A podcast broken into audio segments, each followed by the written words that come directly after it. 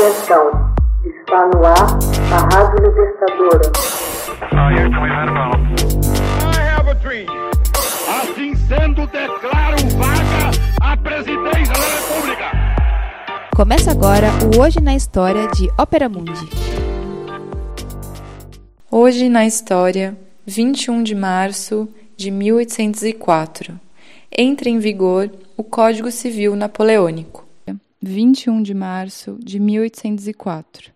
Entrou em vigor o Código Civil francês, que seria consagrado como Código Napoleônico.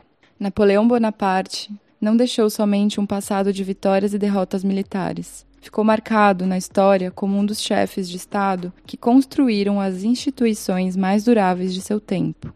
Entre essas instituições figura o Código Civil. O Código Civil Napoleônico consolidou, reordenou e emendou diversas legislações para formar um arsenal jurídico único, a ser aplicado em todo o território e por todos os franceses, independente de sua condição econômica, social ou cultural. Mas havia uma gritante exceção. Essa legislação, consolidada também, aboliu direitos que as mulheres haviam adquirido desde a Idade Média. Inspirando-se no direito revolucionário e no direito romano, o Código Napoleônico consagrou os grandes princípios da Revolução: liberdade da pessoa, liberdade e segurança da propriedade, abolição do feudalismo, laicismo e etc. No entanto, as mulheres não se beneficiariam dos mesmos direitos que os homens.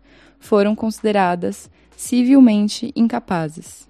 Em 1800, o jovem general Napoleão Bonaparte, primeiro cônsul e chefe incontestável da França, deu início a uma árdua tarefa de rever o antiquado e confuso sistema legal francês. Para tanto, nomeou uma comissão especial, presidida por Jean-Jacques Regis de Cambaceres, o segundo cônsul e seu homem de confiança. Cambaceres tinha a função de supervisionar a comissão encarregada do código indicando o jurista François Denis Trochet para coordená-la. A comissão se reuniu mais de 80 vezes para discutir e redigir um texto revolucionário. E Napoleão esteve presente em quase metade dessas sessões. O código resultante desse trabalho dividiu o direito civil em duas categorias: o da propriedade e o da família. O Código Napoleônico tornou a autoridade do homem sobre suas famílias mais forte e privou a mulher dos direitos individuais, reduzindo igualmente os direitos de filhos ilegítimos.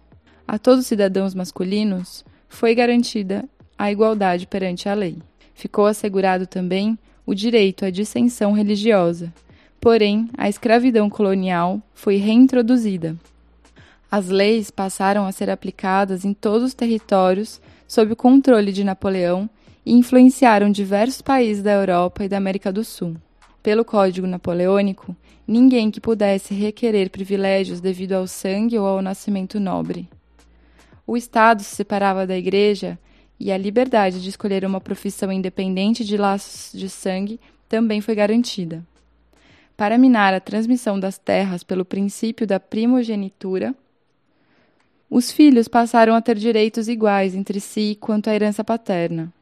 O casamento passou a ser considerado legal somente frente a um juiz de paz. Assim, o casamento deixava de ser um enlace sagrado e passava a ser regulado por um contrato.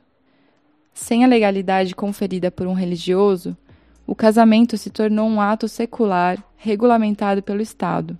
O divórcio foi legalizado. Para o Estado e a Justiça, só passavam a valer a lei do próprio Estado, e não mais a lei de Deus. Nas questões familiares, Napoleão, nascido na Córcega, foi profundamente influenciado pela tradição italiana, como na Roma antiga. O pai era tudo, o pai patrão. Além de tutelar a mulher e a filha, podia encarcerar um filho por seis meses. E se este manifestasse o desejo de se casar, tinha que obter a licença paterna. Dois terços do código foram reservados à razão de ser do burguês na terra, a propriedade. O código a libertou a propriedade da lógica feudal e a protegeu do avanço do Estado, considerando-a anterior ao próprio Estado. O cidadão era o indivíduo e seus bens. as obrigações feudais do vassalo para com o suzerano, do servo para com o senhor, foram definitivamente substituídas pela moderna sociedade do contrato, estabelecido entre indivíduos livres, supostamente dotados de autonomia. O Código Napoleônico foi, assim, a concretização de uma dupla expectativa do Iluminismo: fazer com que as leis fossem submetidas a uma ordenação determinada pela razão, proposição de Montesquieu e obra de um déspota ilustrado, como espera Voltaire. Hoje na História, texto original de Max Altman, organização Haroldo Cerávulo, gravação Michele Coelho, edição Laila Manuelle. Você já fez uma assinatura solidária de Opera Mundi? Com 70 centavos por dia, você ajuda a imprensa independente e combativa. Acesse www.operamundi.com.br/apoio.